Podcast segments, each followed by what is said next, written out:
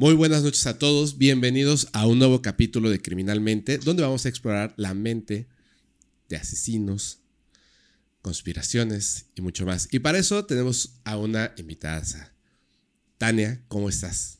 ¿Qué tal, Fepo? ¿Qué onda? Pues yo súper bien. ¿Sí? Eh, agradecida por la invitación. No, hombre, estoy bien contento, estoy bien contento. Creo que, creo que va a salir algo súper chido. Antes de que comencemos, por favor, como ya es costumbre en los podcasts, ¿le puedes decir a la gente a qué te dedicas, cuáles son tus redes sociales y plataformas en las que pueden seguir tu contenido y más? Vale. Pues yo tengo un podcast de asesinos seriales, eh, específicamente de asesinos seriales mexicanos, pero Uh. también hablo de asesinos seriales latinoamericanos. Igual me gusta más lo- hablar sobre la, la cultura mexicana criminal, que tiene un, un- digamos que le falta mucha exploración en la Ajá. cuestión del podcast y me parece muy atractivo. Y bueno, me dedico a la creación de contenidos. En redes sociales estoy como Perfil Criminal Podcast y mi nombre es Tania Mino en todas las redes sociales. Tania Mino. Perfecto. De todos modos, ya lo saben, en la descripción donde estén escuchando viendo este video, van a estar todas las redes sociales.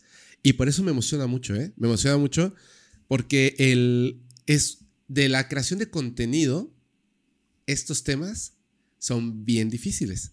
Bien difíciles. O sea, puedo sacar así como que contenido de tres horas para el podcast paranormal y criminalmente me cuesta el triple de trabajo y saco una tercera parte del contenido. Porque Totalmente. a diferencia del otro que hay como la interpretación y me puedo ir por aquí y por allá, aquí son datos. Así, datos Investigar. duros, investigación potente y cosas este, fuertes. Entonces, eso es eso es súper interesante. ¿Hace cuánto tiempo comenzaste? Hace tres años, empecé justito antes de que empezara la pandemia, a principios del 2020, más ok. o menos. Pero fue antes de la pandemia, o sea, tú ya lo tenías en, en mente que querías Sí, hacerlo. de hecho empezó por un proyecto de universidad. Yo me gradué en el- la transición de la pandemia y él, me acuerdo que el, el maestro nos pidió hacer un programa de radio o un podcast y a mí se me ocurrió hacer un podcast. Yo estudié criminología. Uh, Estudié criminología dos años y después me mudé a comunicación. Entonces combiné mis dos pasiones. Eh, dije, voy a hacer un podcast de crímenes o- y específicamente de asesinos seriales mexicanos porque me agrada mucho el tema en la, en la cuestión de investigación y digamos que abracé mis dos pasiones y salió perfil criminal. Genial, genial. Yo, fíjate, estaba, estaba mm, una historia que he querido contar desde hace muchísimo tiempo. Voy a pecar, voy a cambiar nombres y voy a cambiar nacionalidades, porque es una historia que la persona que vivió la experiencia me lo contó personalmente. Ok. Yo ya no tengo contacto con esa persona, se perdió con el, con el tiempo, pero en, en un momento, cuando me, me cuenta todo esto, dudé de la veracidad de lo que estaba diciendo. Y entonces hice investigación y descubrí que de lo que estaba hablando era totalmente cierto.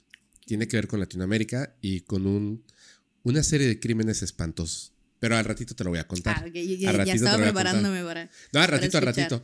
Este, ¿de, de qué, ¿De qué vamos a platicar? Bueno, aprovechando que estás aquí en, en- en mi estado, vamos a hablar de un caso de una familia sonorense. Este, de, es una secta, pero se catalogó como asesina serial. Ajá. Este, básicamente es un, es un pueblo que está aquí en, en Sonora, se llama Nacosari. Nacosari. Nacosari. Em, vamos a empezar con algo ahí medio, medio interesante la historia. Era diciembre, hacía frío, ¿va? Entonces, em, era una familia muy humilde, demasiado humilde. Era, eh, con un, era una familia con un sistema matriarcal, matriarcal perdón, Ajá. muy, muy interiorizado. Eran hijos, eh, sue- la suegra, las, las nueras y el esposo de la, y el papá de la, de la matriarca de la familia, vaya. Entonces ella rendía culto a la Santa Muerte. Y ella decía que hablaba con la Santa Muerte mm, y para salir de su pobreza, em, supuestamente la, la muerte le habló y le pidió un sacrificio. Entonces, un 6 de diciembre a, a la señora se le ocurrió invitar a su amiga a la casa, que se llamaba Cleotilde. Y pues era, eh, Nacosari en, en esos años, aún todavía, digamos que hay, es- hay pobreza, vaya. Entonces le dice, oye, el Cleotilde le dice, se llama Silvia, ¿eh? la matriarca se llama Silvia. Silvia le dice a Cleotilde, oye, mira, ahí hay 20 pesos tirados, 20 pesos que ella tiró para, para que se descuidara. Ajá. Entonces cuando Cleotilde dice, ay, sí, 20 pesos, y se agacha, eh, Silvia agarra un hacha y le da tres hachazos en el cuello y la decapita. No manches. Te lo juro. ¿Dentro de su casa hace esto? Sí. Dentro de su casa. Entonces toman, dime, dime, dime. ¿Previamente había cometido algún crimen? No, era el primero. ok. Este, ella dice que la, la muerte le pidió el, el, sacrificio. Quiso obligar a su familia a que lo hiciera, pero digamos que no tenían las agallas. Entonces ella empezó con el culto. Después de que la decapitaron, tomaron su sangre y la echaron alrededor del altar. Tenían un altar muy, muy elaborado de la Santa Muerte. E hicieron todo el ritual. Echaron la sangre en el altar. Le pidieron a, la Santa Muerte no que les diera dinero, sino que les dijeran dónde había dinero que podían robar. Entonces, para deshacerse del cuerpo, decapitado evidentemente, eh, quisieron quemarlo, pero quemar un cuerpo no es fácil. No. Entonces intentaron quemarlo, el olor que empezó a desprender y todo fue muy llamativo y es un pueblo pequeño. Entonces dijeron, ¿qué hacemos? ¿Qué hacemos? La familia, el papá de, de Silvia, el esposo de Silvia y, y una de sus hijas, eh, cavaron un hoyo cerca de la casa, en una colinita que había por ahí, y ahí enterraron el cuerpo. A ver, era su papá, su esposo y su hija. Y sus hijos. Y sus hijos. Y, Y todos, sus nueras. Era una familia y como de todos estaban de acuerdo en que iban a hacer el sacrificio, pero nadie tenía las agallas para hacerlo y ella dijo, ¿yo? Digamos que, bueno, los perfiles de, de los líderes satánicos, de los líderes, perdón, de Sectario. sectarios, sectarios, pues tienen una facilidad de manipular, ¿no? Entonces, cuando tú eres la matriarca de la familia, que digamos que eres la autoridad, sabemos que en la cultura mexicana las madres son muy importantes, son demasiado imponentes. Entonces, si tú, digamos, es, es una familia de escasos recursos, humilde, con mucha ignorancia, con mucha necesidad, y lo que diga la mamá es ley. ¡Guau! Entonces ella tuvo el poder de, de poder manipular, presionar y obligar a todos a, a que fueran partícipes de alguna forma. Ella fue la, la, la que hizo el- la decapitación, pero todos colaboraron en, la, en esconder el cuerpo. Y en hacer el ritual de la sangre y todo, ¿no? Sí. Qué fuerte. Este, entonces, pues la enterraron. El esposo de Cleotilde, eh, como te comento, Nacosari es un pueblo pequeño, no hay mucha gente. Eh, empezó a buscarla, empezó a buscarla. Mm, cuestión cultural de acá que dijeron, ya no la busques, se fue con un hombre. Entonces, el esposo, pues, la humillación, lo que, lo que pudiese haber sentido de que su esposa, porque era una, una mujer grande, eh, se fue con un hombre, pues ya no le buscó, ya era más su ego de decir, ya de no ser humillado en el pueblo, claro. Entonces ya no la buscó. Y ya el crimen, digamos que quedó impune hasta ese momento. Y em, bueno, era, era- como te comento, era una familia muy pobre, entonces eh, la iglesia les ayudaba económicamente. ¿Ah, sí? Sí, la iglesia les ayudaba económicamente, les daba despensas.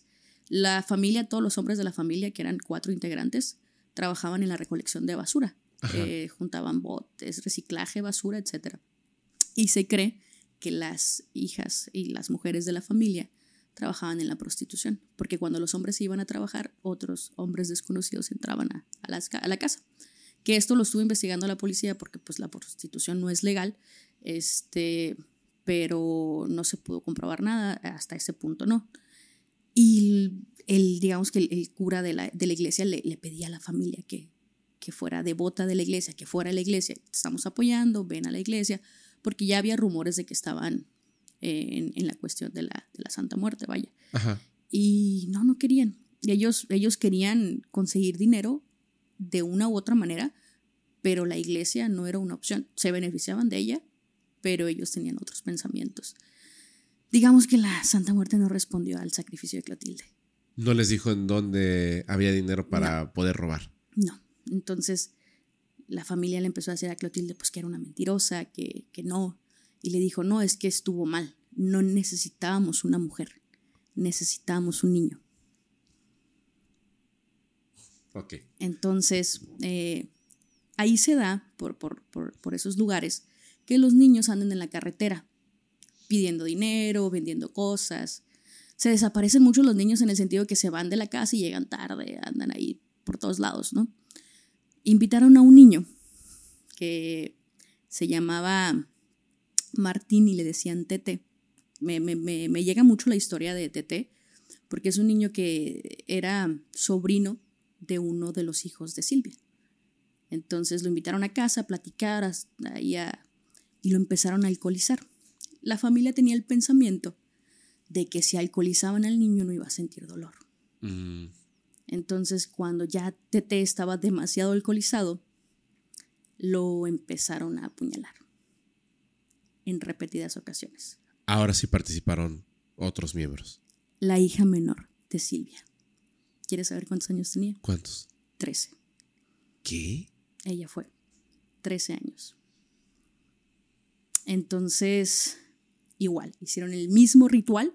Fue un ritual más preparado, evidentemente, donde tomaron mm, la sangre, volvieron a esparcirla sobre el, sobre el altar y al niño lo tiraron en un monte cerca, visiblemente. Y bueno, la familia empezó a buscar al niño, los amigos del niño le dijeron que, que lo habían visto ahí por la carretera pidiendo dinero. Entonces, la, en, cerca de un municipio ahí de aledaño, ¿no? Un municipio vecino de Nacosari. Entonces la mamá no hizo mucho, mucho por buscarlo, dijo, ah, pues voy a ir a buscarlo yo. No avisó a las autoridades. Era algo que parecía normal, pues que el niño fuera a pedir dinero y que se desapareciera por, por un periodo de tiempo, ¿no? Pero no lo encontraron, no lo encontraron y ya la mamá empezó a, la familia de Tete empezó a, a, a preocuparse, vaya. Y fue cuando hicieron la denuncia, pero no, no hubo nada que pudieran, que pudieran investigar. Y la familia era súper descuidada, ¿eh? o sea, no tenían el conocimiento como para, para ocultar un crimen. Era, el, estaba muy cerca de la casa el cuerpo, lo tiraron cerca de un arroyo. Entonces, este, y huellas por todos lados, rastros, lo habían visto ahí, acostumbraba a ir a esa casa. Digamos que si las autoridades se hubieran puesto las, las pilas. Inmediatamente sí, deducían quién era. Totalmente, o sea, es que eran muy torpes en su actuar, no tenían el conocimiento de cómo ocultar un cadáver o cómo cometer un asesinato. Y, y si ahí las autoridades hubieran hecho caso, no ocurre ese tipo de cosas en los pueblos, según, pues fueron como que, ah, el niño se desapareció. entonces volvieron nuevamente a pedir a la Santa Muerte, pues, una remuneración económica. Ya te dimos el sacrificio que, quieres de, de nosotros. Esperaron y esperaron y no llegó. No pasó nada. Y hubo un tercer. ¿Otro? Otro niño. Otro niño. Este. Pues.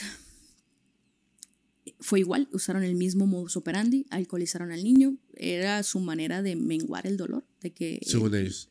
Sí, según ellos era la manera en que el niño no iba a poder sentir dolor. Igual lo apuñalaron, pero para no ser tan descuidados ahora, digamos que fueron un poquito más previsorios y lo enterraron debajo de su casa. Y para que no desprendiera olores, hicieron una base de, concreto. Ah. debajo del cuarto de la hija menor. Que además también había sido parte de este apuñalamiento, ¿no? De este niño. Ya fue ahí cuando las autoridades dijeron algo está pasando. Cuando desaparece un segundo niño, sí. claro. Ya había desaparecido Clotilde y dos niños. Entonces conectaron que los niños solían frecuentar a, la familia Meraz, era Silvia Meraz, toda la familia Meraz. Y empezaron a investigar, empezaron a hacer sus averiguaciones, encontraron el cuerpo de Tete. Después encontraron el cuerpo de Clotilde y ya no sabían que, ellos habían sido los, los autores de, del, crimen. del crimen de Jesús. Ellos mismos lo confesaron. ¿Pero cómo, cómo fue? ¿Los detuvieron? Sí, a toda la familia. Y, y rápido soltaron la sopa, ¿no? Al principio se contradecían, hay entrevistas, digamos, no hay muchas porque es medios locales, pero em, al principio se contradecían. Que hacemos culto y satánico y todo eso que nos están acusando, eso no es cierto. Lo que tengo de bruja puede ser que lo que tengo de que tres que no me baño, esa es una vil mentira y son mentiras. Oiga. De los niños, de los niños sí es cierto, en uno nomás le ayudé a ella. ¿De qué forma? ¿Qué es lo que hacían? Y además no. ¿Qué es lo que hacían? Platíquenos. ¿Cómo no. lo mataron? No, pues ahí ese sí porque lo llamaron y a ellos sí le ayudé yo. Pero ahí nomás, oiga, en el otro ya fue ella y la otra niña. ¿Por qué le, Por tontería, por tontería, oiga, pues que no valen madre. ¿Por qué lo mató, señor? No, por cree uno en esas cosas, pero no. ¿Qué creía usted de la No, pues no. Era cosa que nos pusimos de acuerdo todas. ¿Pero para qué? No, pensaba cuando- no, no. Las nueras e hijas de Silvia decían que Silvia las tenía amenazadas, que no era tanto su devoción a la Santa Muerte, que Silvia les decía que si ellas no participaban en, en- en los sacrificios, ella las iba a matar a ellas. O sea, Silvia iba a matar a sus nueras o a sus hijas. Sí. Entonces, y uno de los hijos de Silvia en una de las entrevistas dice, yo no sé, a mí me quisieron culpar por, por haber cometido el crimen de ETT, yo no lo hice, yo no sé qué onda, mi mamá era la que hablaba con la, con la Santa Muerte y mis hermanas. Y Silvia dice, yo no soy bruja, yo no soy, eh, yo no le hago devoción a la Santa Muerte, lo que tengo de bruja, y literalmente lo dice así, lo que tengo de bruja lo tengo de no bañarme. Hace tres días, porque tenía tres días detenida. Entonces, este, al final, Todo el mundo le echaba la culpa a todo el mundo ahí. ajá, todo el mundo se echaba la culpa. Al final, yo creo que la presión y lo que sea fueron, fueron ahí esclareciéndose las cosas y sí coincidieron en que Silvia era la matriarca que, que hablaba con la Santa Muerte y que inició literalmente una secta con su familia. ¿Sabes qué se me hace? Híjole, así como, pues es la realidad de las cosas. ¿En qué año pasó esto? En Más el menos. 2007 En aproximadamente. 2007. o, o 2011, no 2011, 2011. O todavía peor. O sea, digo, en lugar de ponerse eh, todo lo que vemos en las películas, que en realidad siempre difiere mucho de la realidad. No sé, ¿te imaginas algo así como de que empiezan a, a revisar las huellas dactilares porque hay rastros en los cuerpos, este, pruebas de ADN, sangre dentro de la casa y empiezan Así a fue. unir los puntos? Pero más que nada quiere así de, pues ahí los tenemos encerrados hasta que hablen, ¿no? Sí. Más ya fácil. cuando, cuando confesaron lo del, del segundo niño, fue cuando tomaron ev- evidencias, huellas de muestras de sangre del altar, de la casa, y fue cuando fueron descubriendo. Literalmente les tuvieron que decir que fueron ellos para que realmente pudieran averiguar que eran ellos. Yo tengo una pregunta, Tania, porque bueno, tú tú sabes que está la parte de que me encanta de los temas paranormales, etcétera, etcétera. ¿Tú crees que, o sea, cómo, cómo llega una familia, en tu opinión, a lo mejor hasta lo sabes, a creer específicamente que a esta entidad, la Santa Muerte, hay que entregarle un sacrificio de sangre? O sea, siendo que con todo respeto, que era una familia tan ignorante, en mi cabeza primero sabría, por películas, por series de televisión, que un crimen va a apuntar hacia la persona que lo comete, en este caso, pues yo y mi familia, ¿no? Mi familia y yo, perdón. Y difícilmente puedo acceder a la información de sacrificios de sangre para específicamente una entidad. ¿por qué crees que se, se acercan hacia esto hasta el punto de construir una secta? En el caso de la familia Meraz, no siento que los integrantes de la familia creyeran 100% en la versión de Silvia.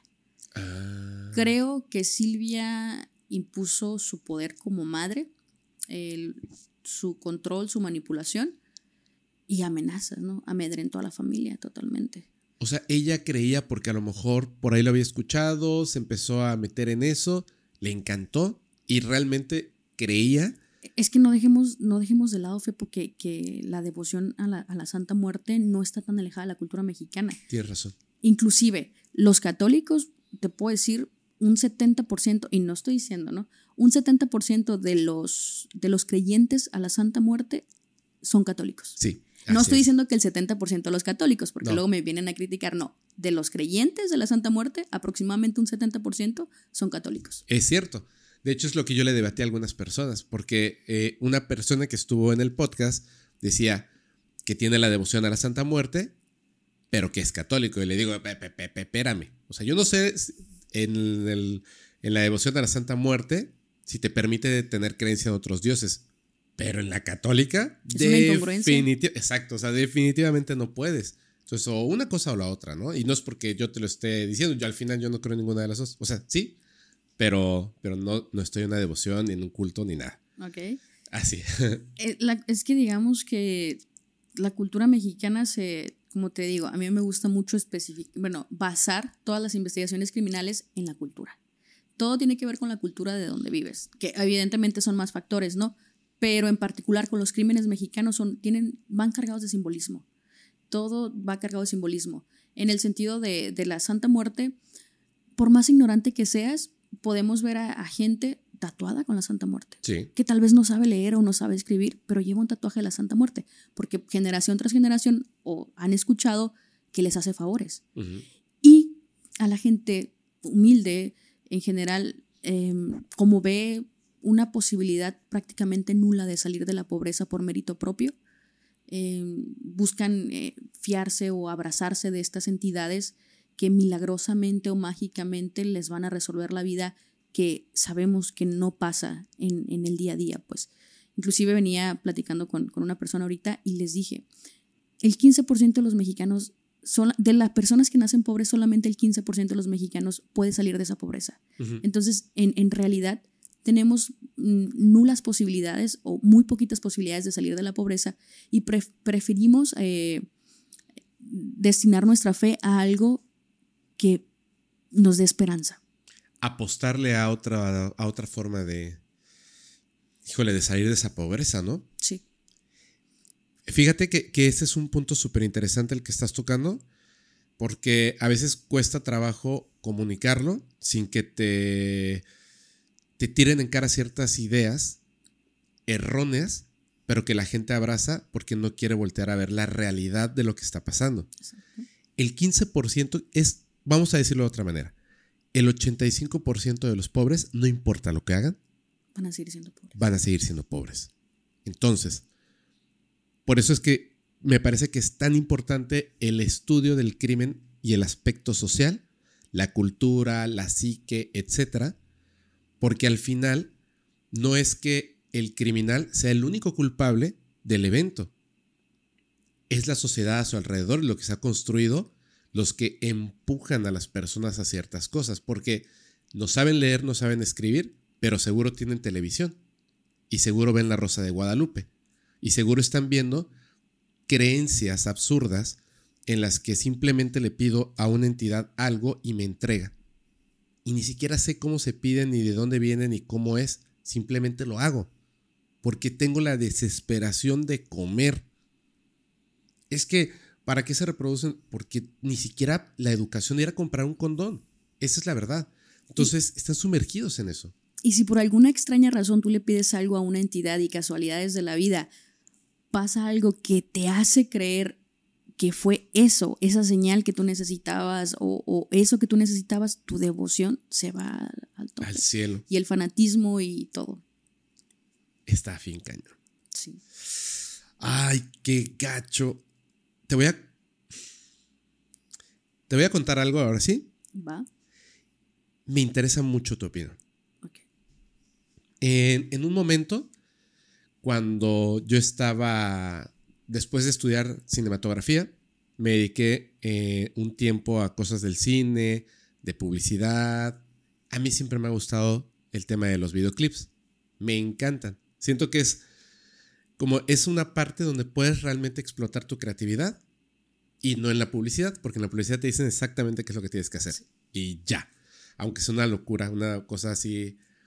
Por ejemplo, una vez, ay no, por lo mejor no voy a decir la marca, pero de un refresco que no es el que ustedes están pensando, sino otro, por ahí, como esas submarcas de sabores raros, hice un comercial.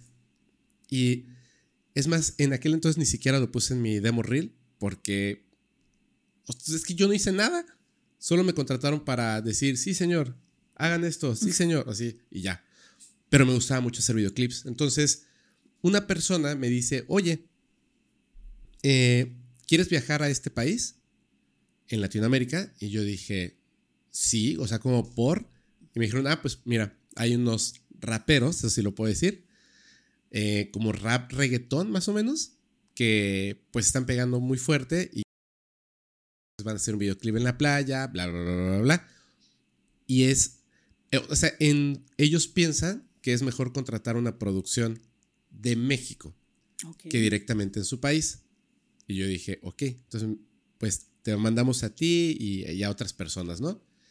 Y digamos que el staff, pues todo era de allá. O sea, yo iba como a dirigir el videoclip junto con otra persona extrañamente de ese lugar. Y este, y así éramos como el talento creativo. Ok. Y yo dije, ah, pues qué chido. Y aparte me van a pagar. Y ahí nos vamos. Entonces llegamos a este lugar.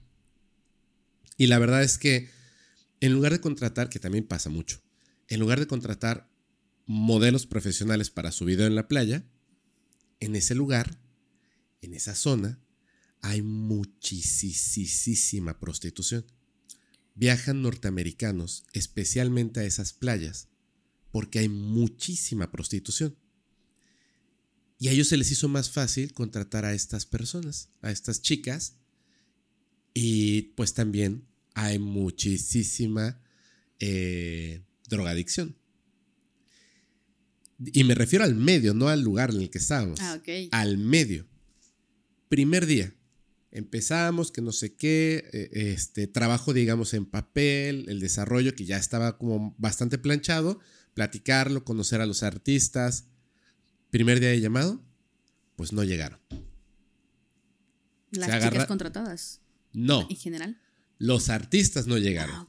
Estaban con las, con las chicas contratadas en unos departamentos, agarraron la fiesta la noche anterior y yo fui a tocar a las 6 de la mañana, así, y me abrió uno.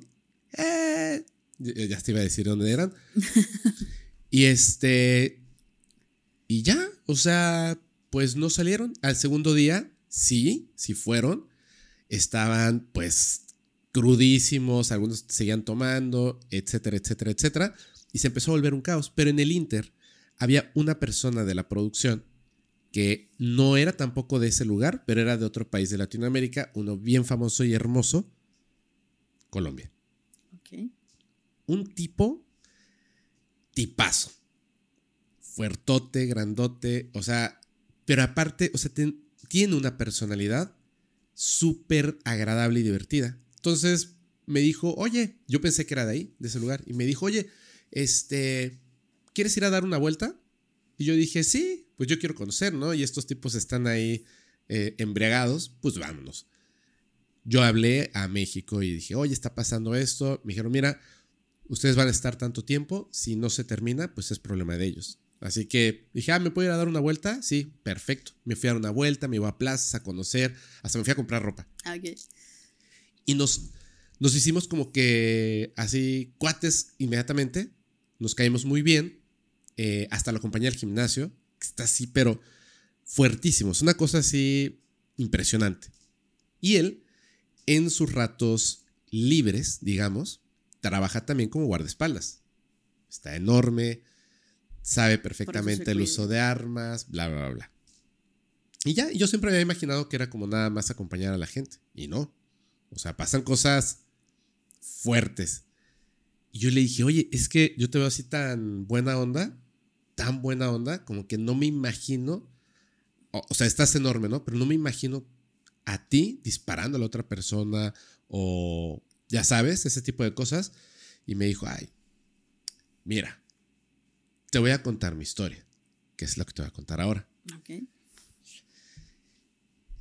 Él estaba en su país de origen y unas personas le dicen, oye, ¿quieres viajar a Estados Unidos y ganar un montón de dinero? Y él dijo, sí, solo te tienes que llevar esto, ya sabrás qué es. en su juventud dijo, va. Se va y lo agarran. Y va a prisión. Cuando entra a prisión, él ya estaba así, enorme. Y lo único que podía hacer o que sabía hacer, pues era hacer más ejercicio. Entonces, si ya estaba gigantesco y fuertísimo, pues se iba a poner más grande y más fuerte. Previamente, eh, en el lugar en el que él estaba, ahí, entra una persona. Esa persona sí se dedicaba, su trabajo, su oficio, a quitarle la vida a otras personas. Esta persona lo habían metido ahí a, a prisión por una tontería. O sea, la gente sabía ese tipo es un sicario. Pero no está aquí por esta razón. Está por otra razón, una tontería. O sea, va a estar un año, dos años y va a salir. Pero debiera estar toda la vida. Cuando estaban ahí, los, las mismas personas en la prisión, este sicario era igual así, enorme. Y solo porque ellos eran de la prisión los más fuertes, los más grandes, les empezaron a poner a pique. Ese güey seguro te, te rompe la madre. Y así los empezaron a poner a pique. rivalidad. Hasta que llegó un momento en que este tipo le dijo, de aquí va a salir uno de nosotros, nada más. Y él dijo, no, ¿cómo crees? O sea, ¿por qué? Bla, bla, bla, bla, bla. Y le dijeron, mira, es que si ya te lo dijo, es que eso va a pasar. Solo uno de ustedes va a salir de aquí. Entonces, tal cual, el día, el lugar, todo, las personas de la prisión que trabajan ahí sabían. Y era como el evento. O sea, va a pelear el Canelo contra Golovkin así. La gente se reunió a ver una pelea a muerte dentro de prisión. Dice que es una, o sea, con lujo de detalles pasó de todo. Y gracias a que pudo él a la otra persona romper alguno de sus huesos, se tuvo que detener la pelea. Los llevan a, a cada uno por separado al, pues a este, es que no es un hospital, pero a guardia médica y bla, bla, bla, ¿no? Y esta persona, el sicario, estaba a punto de salir y lo separan en prisión. Y le manda un mensaje. Y le dice, tú vas a estar todavía tantos años más en prisión. Y yo voy a salir en tantos meses. Yo sé cómo te llamas. Y sé de dónde eres. Y cuando salga, a mí nadie me humilla. Cuando yo salga de aquí, voy a viajar a tu país y voy a matar a toda tu familia. Cuando tú salgas de prisión, vas a estar solo en el mundo. Dice que esos años que él estuvo ahí, que no tenían forma de comunicarse con su familia, dice que fue una pesadilla eterna, horrible, horripilante, hasta que salió.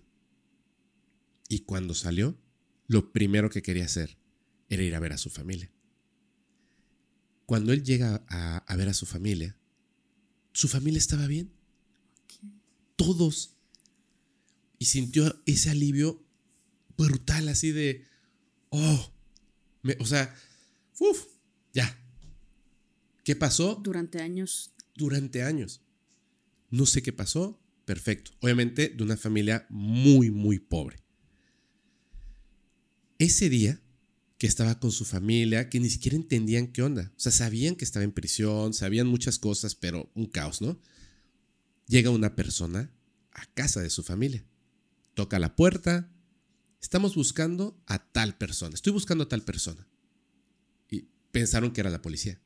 Y dicen, oye, te está buscando una persona. Entonces él sale y ve a un hombre y le dice, ¿cómo estás? ¿Puedes venir conmigo? No, Dice, no, no, no. O sea, no es por algo malo. Al contrario, es por algo bueno. Ven conmigo. No. Yo no quiero problemas. Mira, mi jefe mandó un primer regalo para ti. Dinero. Puedes dárselo a tu familia. Por favor, ven conmigo.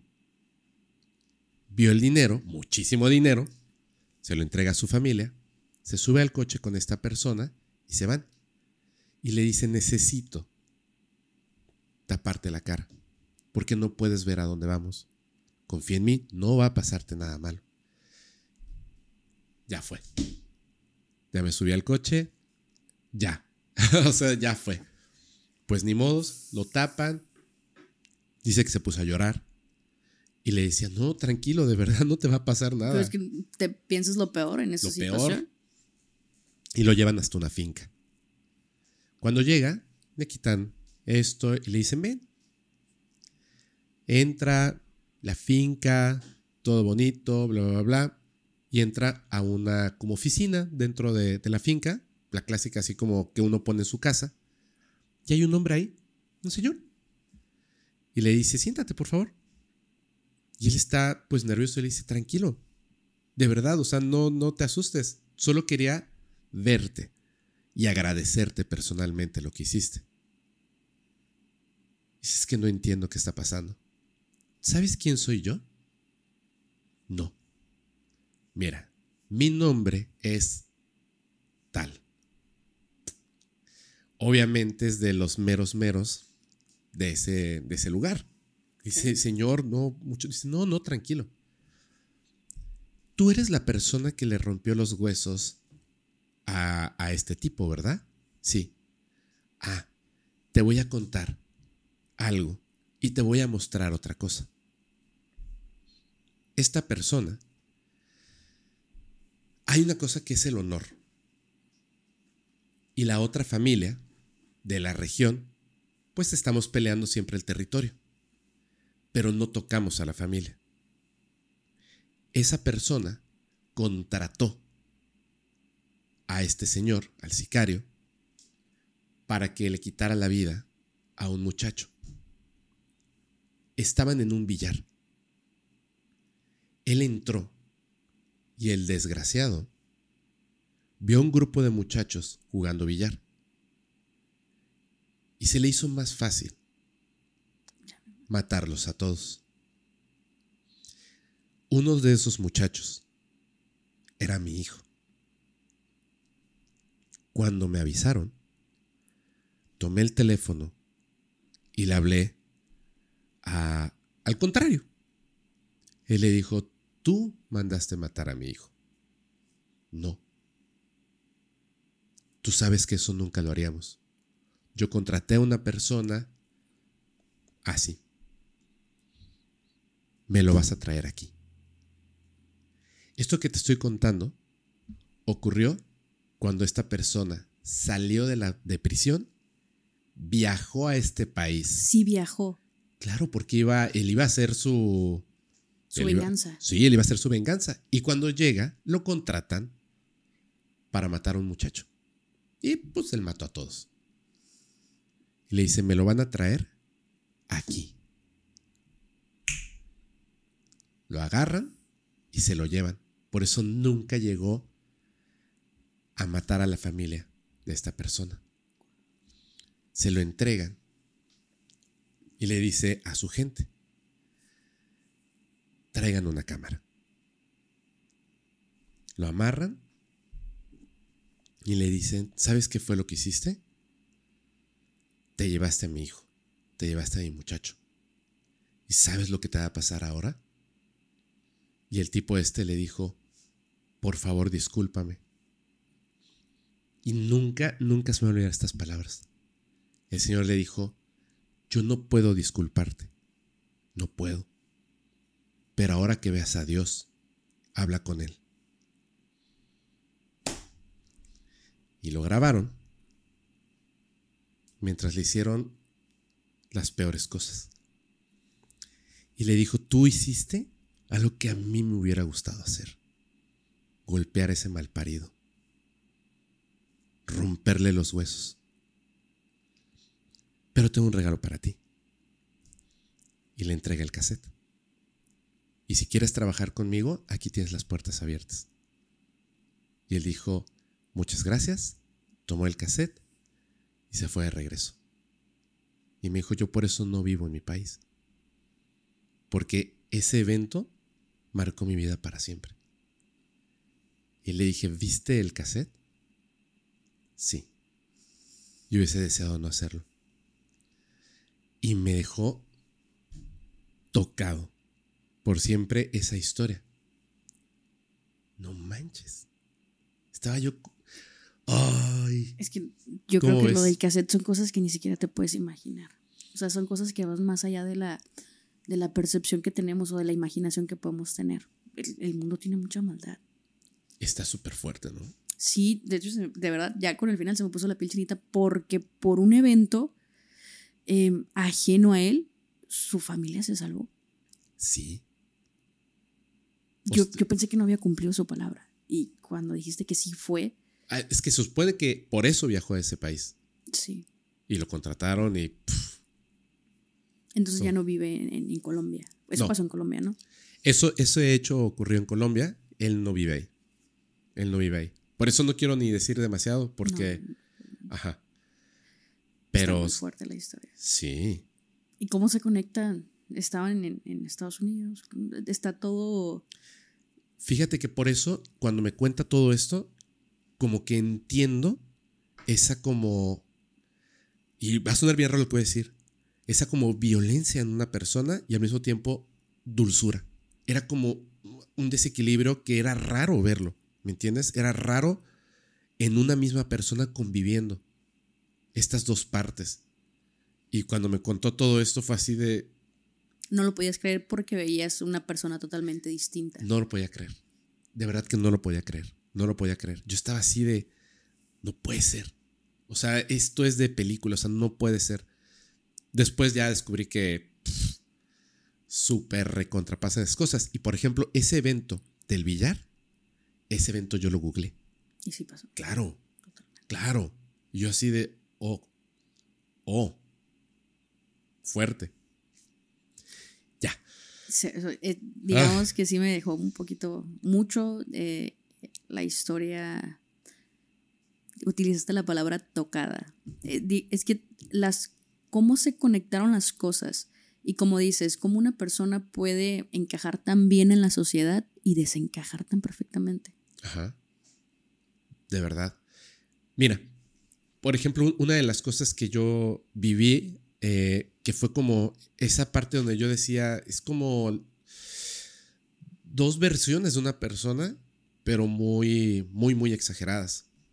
Era tan, bueno, es, supongo, tan lindo, tan divertido, agradable, o sea, una buena persona, ¿me entiendes? O sea, realmente así sientes eso así como que súper chido.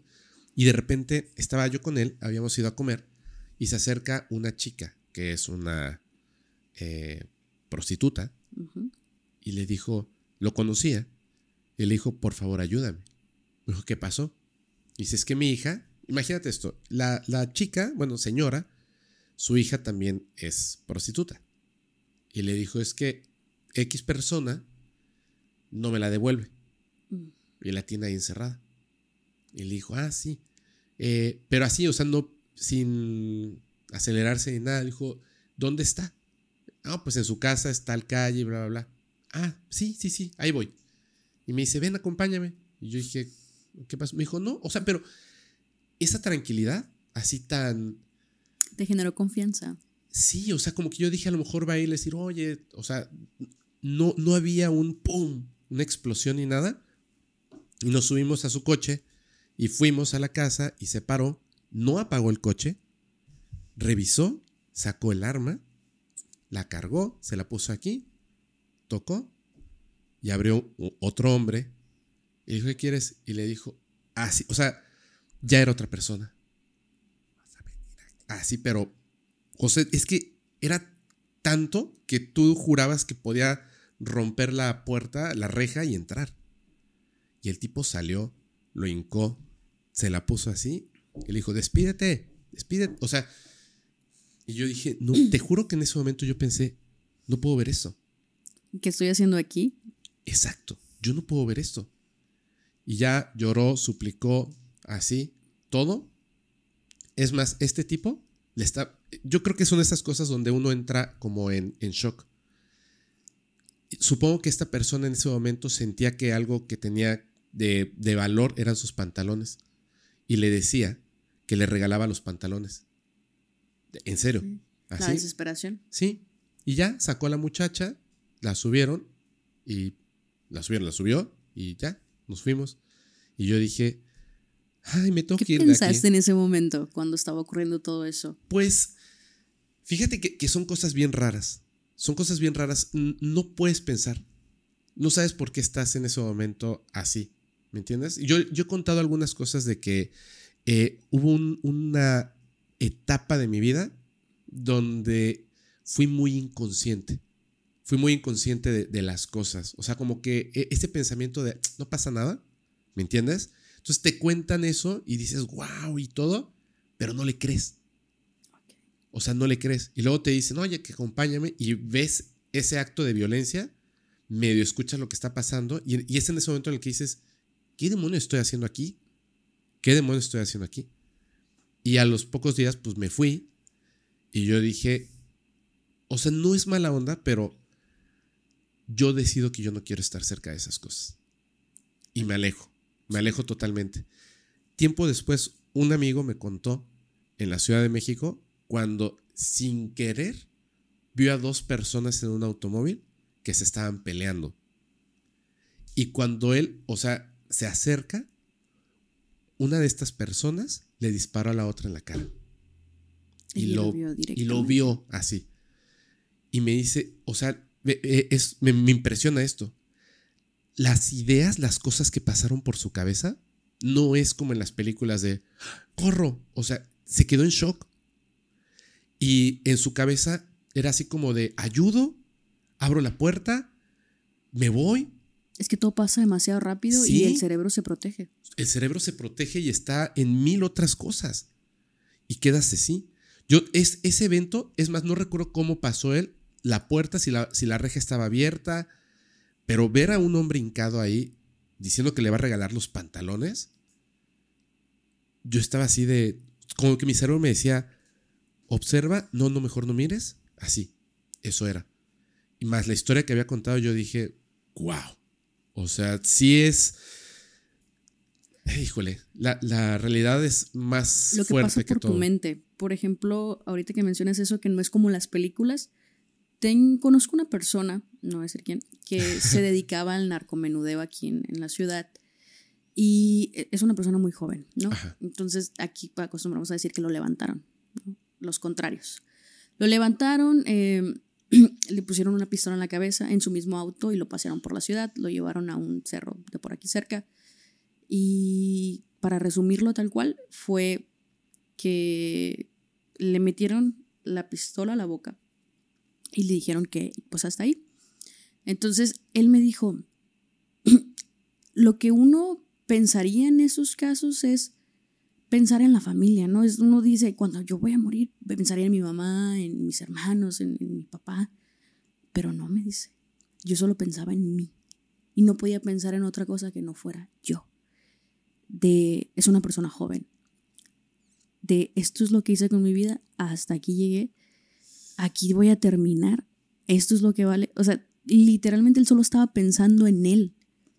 Y dice, yo siempre pensé que cuando me ocurriera algo así, yo me sentiría muy mal por mi familia o por mis seres queridos. Y para nada. No, dice que jamás imaginó sentir esa sensación de no egoísmo, sino simplemente el que iba a morir ahí era él. No murió, pero por me la conté la historia, ¿verdad? Este, pero él dice que no podía, después ya cuando lo procesó, no podía entender porque solo pensaba en él, en hasta aquí llegué, esto es lo que voy a hacer con mi vida, ya no hay más, de verdad esto es todo. Y solo se hacía preguntas sobre sí mismo, sobre, él ya no veía un mañana, pues. Después de eso su vida cambió mucho. Ahorita ya no se dedica a eso, digamos que tiene trabajos más legales, eh, hace actividades más, más sanas en ese sentido. Legales ya. Sí, totalmente. Qué bueno. Eh, Que yo creo que no le quedarían, dice que fue una experiencia muy ruda el hecho de que te pasen en tu carro con una pistola en la cabeza, que te venden los ojos y que te vayan diciendo un chorro de cosas y te vayan golpeando y luego te llevan a un lugar completamente oscuro, en, en un cerro, y nada más sientes la, la pistola en la boca. Entonces, este... Y uno, como dices, no es como las películas. Uno en las películas ve que piensan esto, que te vienen los flashbacks de, de- con tu esposo, con tu esposa, Oh. con tus hijos, de que no, es, es- y como tú dices, yo, yo no pensé en nada. O sea, tú estabas hasta escéptico, totalmente escéptico Sí. hasta que viste la realidad. De hecho, fíjate, en, eh, ahorita eso que me cuentas, me acordé y voy a ver si puedo invitarlo a- aquí para que cuente la historia, porque yo no me sé esa historia bien. Un DJ eh, que, que conozco, o sea, pero es un DJ allá en, en Mérida. No sé si él sea de Mérida, pero bueno, vive allá en Mérida, en Yucatán. Un día, como que alguien me dijo, ah, vas con ese güey. Y yo, ¿por qué? O sea, simplemente lo conocí y trabajaba en el mismo lugar donde yo trabajaba. Y le dije, ¿por qué? Me dice, no, ese güey ha estado metido en cosas bien turbias, bla, así. Y yo, ah, ok. O sea, como que siempre uno piensa que esos son chismes. Sí. Y así llegué directo y le dije, oye, que... que Es que los vemos tan cosa- normales, tan, tan iguales a nosotros que Sí. nos cuesta pensar que hay algo muy turbio detrás. Sí. Y yo le dije, oye, tal cosa. Y me dijo, sí, ¿quieres que te cuente cuando me iban a quitar la vida en Panamá? Y yo le dije, a ver. Y me, me empezó a contar y yo dije, no, no, no, no, yo no quiero saber esto. Le dije, no, ¿sabes qué? Este, mejor no. Pero sí me gustaría que lo contara porque sí estaba, se estaba volviendo turbio y dije, uy, mejor, mejor no. No son cosas que quieras saber. Mejor no, así. Pero ahora lo pienso distinto. Ahora pienso, es muy interesante. Son cosas de las que uno puede aprender. También tengo un amigo que lo secuestraron. Verde, ese está bien cañón. Ojalá y, ojalá y él quiera contarlo. Porque se, o sea, él, imagínate, o sea, como la, la, la mente en este proceso de yo tengo que salvarme, o sea, tengo que salvar mi vida, no era el dinero.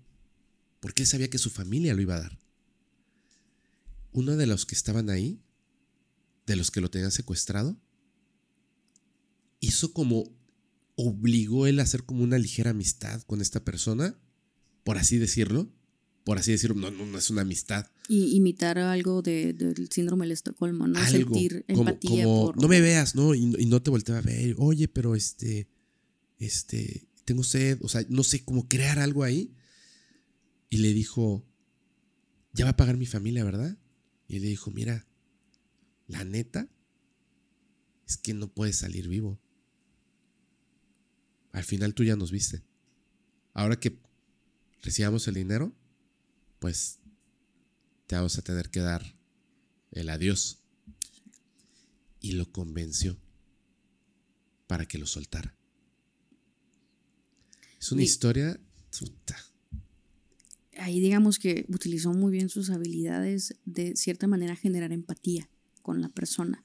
Es A- que, Al, al final de cuentas hay criminales que, que llegan a, a ser criminales no por una cuestión eh, psicológica, no por una psicopatía, una sociopatía, sino obligados por el entorno, como habíamos mencionado, que es más su necesidad o su es, practicidad del dinero fácil, sí, que no dejan de ser humanos y, y entran en ese lado de debilidad donde sí tienen corazón, por así decirlo, mm, pero no todos corren con la suerte de toparse con criminales que sí tengan ese sentido de humanidad. sí, así es.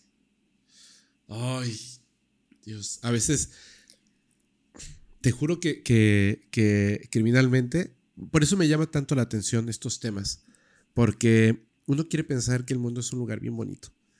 Y No. luego va descubriendo que... De hecho, cuando Que no. yo, yo empecé con el podcast, es investigar, es investigar, me, me gusta mucho leer tesis de otros investigadores, libros, etcétera, me baso en muchas fuentes y empezó a ser una carga mental muy grande. ¿Verdad? Te empapas totalmente de muchas cosas y, y le había mencionado a Sergio Maynor que uno de los, de los casos que me que más me impactó o que más me afectó emocionalmente fue un caso de, de- de una persona que mm, sus víctimas fueron niñas.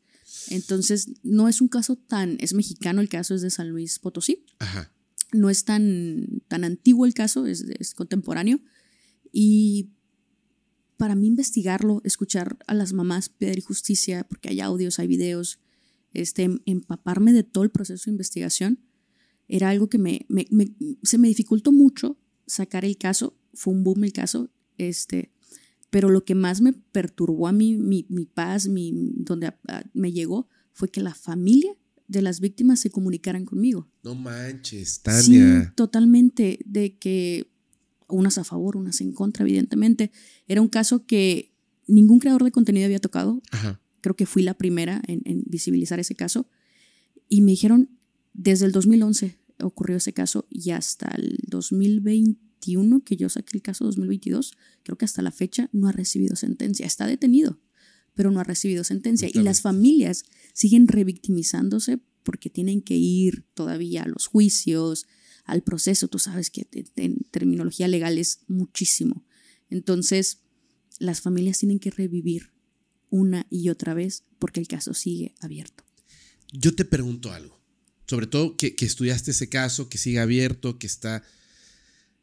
¿Tú qué crees que como sociedad debamos de, de hacer para en el futuro, y por, eh, espero que sea cercano, poder evitar o reducir este tipo de situaciones? ¿Qué, qué, qué se necesita? El, el- en específico, este caso, tengo el entendido, si mal no recuerdo, que, que está estancado porque entró con el antiguo eh, código penal. Ajá. Entonces, cuando se hizo la, la creo que entró con el antiguo. Bueno, en, en ese sentido, hay muchas instituciones y más que nada funcionarios que es- meramente es trabajo burocrático. Sí, ¿verdad? La solución, y, y lo voy a decir así, porque esto yo lo vi en la carrera y, y nos lo remarcaron muchísimo y lo he visto, es la criminología de campo. Aquí en México no hay criminología de campo y es ahí donde estamos fallando. Más allá, pues no me voy a meter en temas institucionales porque ahí estamos fallando muchísimo, pero tener criminólogos de campo ayudaría muchísimo a, uno, unir los casos. Porque digamos que dicen, ¿por qué en Estados Unidos hay más asesinos seriales que en México? No es que haya, en México hay, yo nada más tengo conocimiento de 50 asesinos seriales reconocidos, más los que no son reconocidos Exacto. porque cambian de administración cada 3, 6 años y los casos se quedan estancados y los funcionarios, los policías, los investigadores, digamos que por el hecho de que no hay un buen sistema de, de, de- se me fue, se me fue de, penal, de los justicia. expedientes, de Ah, los expedientes, de, sí, sí, sí. generar expedientes digitales y todo esto, este, no, no, no llegan a conectar. Es como que ven un caso y no dimensionan, no observan que tal vez ese caso no, no es único, que tal vez hay casos detrás, pero no, no meten la investigación de decir, este caso es similar a este y a este. ¿Qué conexión podríamos encontrar? Porque no hay criminólogos de campo que hagan ese trabajo. La mayoría de los ministerios públicos que son encargados de este tipo de labores son abogados, no son criminólogos. Y en Estados Unidos la criminología de campo está completamente activa y es por ello que les cuesta menos trabajo y que es más probable que encuentren asesinos seriales activos. En México hay un montón de asesinos seriales activos, pero el, el- el asunto es que no los relacionan. Y no solo asesinos seriales, asesinos en masa, este, que no logran conectar por una deficiencia en, en los cargos públicos que no están mm, destinados o, o distribuidos de la manera correcta. Tienes toda la razón. Tienes toda la razón. Creo que, creo que son tanto los, los, este, los asuntos pendientes que hay en general en el país y en los países de Latinoamérica que está rebasado. Total. ¿Y qué pasa cuando hay un caso que es mediático, que es un fenómeno? Eh, hablaste de, de, de la Matavijitas en alguno de tus Sí, episodios, ¿verdad? sí. Que fue un caso completamente mediático, que, que acaba de salir el, el- el documental ahí en Netflix. Bueno, este caso, como lo pudimos ver, trataban de forzarse a encontrar un culpable por la presión es. mediática. Estaban tratando de formar un chivo expiatorio que pudiera callar a las masas. No estaban enfocados en encontrar al verdadero culpable. Estaban encontrados, eh, perdón, enfocados en encontrar un culpable. ¿A quién echarle la culpa? Sí, así es. Eso es, se enfocan en eso. Cuando hay mucha presión por parte de los medios y de la sociedad, se avientan chivos expiatorios. Te puedo asegurar que gran porcentaje de la gente que está ahorita en los penales no tiene nada que ver. Claro. Simplemente es un chivo expiatorio que llegó ahí porque así lo, porque alguien lo apuntó, porque alguien lo señaló. Tengo fuentes de que se usa aquí mucho, en, en- en México en general, cuando necesitan encontrar a alguien, es tráeme a alguien con esas características. Se encuentran a un criminal, a un, un vago de la calle y lo echan y es él, porque tiene características físicas similares. Y, y esto pasa en la mayoría, y no me voy a ir a un tema de clases, pero pasa cuando hay dinero de por medio que se apuran en encontrar, porque seamos realistas, hay mochadas para hacer justicia más rápido. Sí. De hecho, hay casos en los que los, las mismas, los mismos familiares de las víctimas hacen su propia investigación, sus propios expedientes y terminan resolviendo el caso. ¿sí? Y además tienen que estar suplicando, eh, otorgando dinero a la justicia para que ya te hice el trabajo, ahora tú es lo que debes. Y pasa mucho, lo cual es, ay, ay, ay. hay En, que- en la mayoría de mis casos de los, de los crímenes mexicanos hay una constante. ¿Cuál? Si no hay dinero, no hay justicia. Esa es la realidad. Sí, Si no hay dinero, no hay justicia. Y pasa que cuando en, en México empiezan a desaparecer mujeres, Uf. Los policías son tus enemigos. En el caso este que te comento de San Luis, es- ver, se cuéntalo, llama La Bestia de Tamuín. Es- Tamuín es un municipio de San Luis Potosí. Eh, las mamás empezaron a buscar, empezaron a, digamos, a tratar de encontrarse con el gobernador, con los policías. Y los policías iban a las casas de las mamás y les decían, tu hija se fue de puta, ya no la busques ya no la busques. Tengo entrevistas, este, tengo audios de, de las mamás diciendo esto. O sea, los policías, en vez de, de ayudarlas, les metían el pie. O sea, revictimizaban totalmente a las familias y les cerraban las puertas. No. Hay, hay una entrevista donde una de las mamás intenta encarar al gobernador y literalmente el gobernador la manda a la chingada en cámara. No manches. Y, y fue un caso, el, el- este, la bestia de Tamuín, era un personajazo en su municipio. Era maestro de zumba, era catequista, era, este, y daba clases de taekwondo. A ver, Tenía acceso a todas las niñas de la comunidad. a ver, a ver, a ver. ¿Nos puedes contar un resumen de esa historia? Es que suena súper interesante. Ok, ¿Ok? va que va. Es, es básicamente, eh, se resume en esto. Es una persona muy confiable en una comunidad pequeña de Ajá. Tamuín, en San Luis Potosí, que era un, como tú decías, es un personajazo que no te puedes imaginar que haya algo tan oscuro detrás de él. Ajá. Él daba catecismo, daba clases de zumba y daba clases de taekwondo. Eh, como te digo, tenía acceso a convivir con niñas y niños. Entonces, él, de cierta manera, no era difícil poder eh, engañar o manipular a las niñas para que le acompañaran. Mm. Entonces las, las, las llevaba a su casa con, con algún tipo de, de artimaña, engaño, y en su casa las ultrajaba sexualmente. Ajá. Este, eso era se quedaba evidentemente con los trofeos de la ropa, etcétera, y luego las enterraba. Verde. Las enterraba ahí en, en la calle, este, hasta que empezaron a armar un cuadro de que, que no me recuerdo si tuvo un descuido y empezaron a armar un cuadro de que todas las niñas tenían una cierta relación con él por alguna de las actividades que él, que él fungía o desempeñaba y fueron a su casa y él no quería abrir. Y cuando abrieron había pertenencias de una de las víctimas y de ahí se empezó a... Él, como es catequista en sus entrevistas, que no hay muchas, ¿eh? la mayoría de los casos mexicanos son casi nulas las entrevistas para poder eh, eh, indagar más en, en el, en el ejecutor. Vaya, en las entrevistas él dice que él es un padre responsable, que él no hizo nada y que él confía en Dios en que va a ser librado. Totalmente limpio, ¿no? Niega todo, evidentemente, como, como otro. Pero sí es un caso muy reciente, pasó como te digo en el 2011. Este es un caso muy que, que te llega, totalmente, te llega a escuchar las declaraciones de las, de las mamás, eh, que sea una persona que te puedes encontrar en cualquier lado, tu catequista, tu instructor de zumba, y lo digo tal cual, era una persona común y corriente, era una persona que no te puedes imaginar su nivel de maldad, enterrar a sus víctimas, y tuvo muchas víctimas, todas niñas. No manches. Y luego la, la policía lo que le decía a las madres. Sí. No, no Fue manches. una búsqueda muy incesante de las, de las niñas y era eso.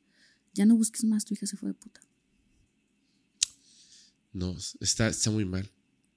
Este, al final, creo que todos somos, somos eh, culpables hasta cierto punto por omisión, por, este, por falta de interés, por muchísimas cosas. Y, y es que ya a estas alturas ya tenemos una violencia normalizada en nuestro entorno. Totalmente. A- años atrás decían, eh, encontraron a una persona decapitada. No manches, y te impactaba, te perturbaba, te dejaba consternado y era noticia de días, hasta Claro. semanas. Ahorita es una noticia por horas o por un día. Es hoy un desaparecido, mañana otra, hoy pasó esto, hoy justicia por, por persona o por una persona, mañana justicia por otra.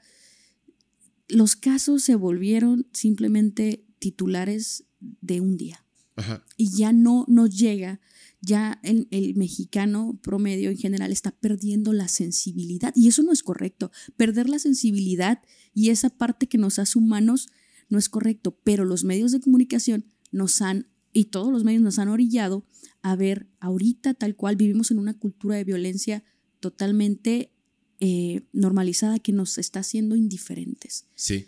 No es normal que desaparezcan tantas mujeres. No es normal que el narcotráfico tenga dominado pa- al país. No es normal que desaparezcan hombres, niños. No es normal. No, no es normal. Pero lo estamos haciendo normal.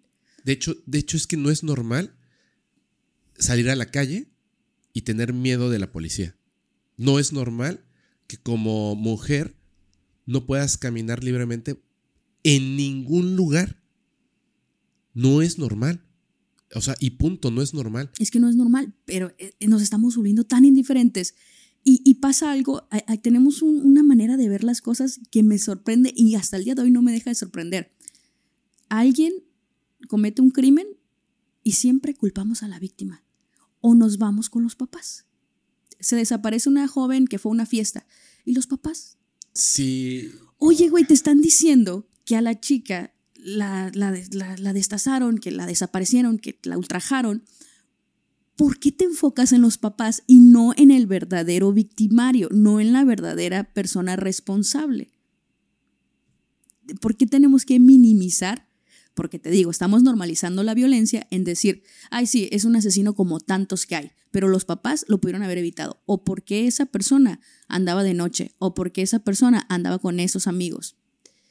Entonces, cambiamos la dirección del victimario y, volvemos a este punto, revictimizar o a la víctima o a las familias. Ay, es que está bien difícil. Te lo juro que está bien difícil. O sea, habían muchas cosas que más joven pensaba y me doy cuenta de, de tantos errores que cometía. Y tienes razón.